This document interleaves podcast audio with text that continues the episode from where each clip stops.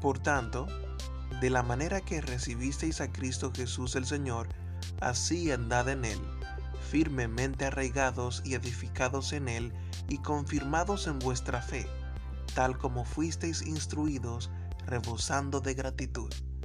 Esto es, firmes y arraigados.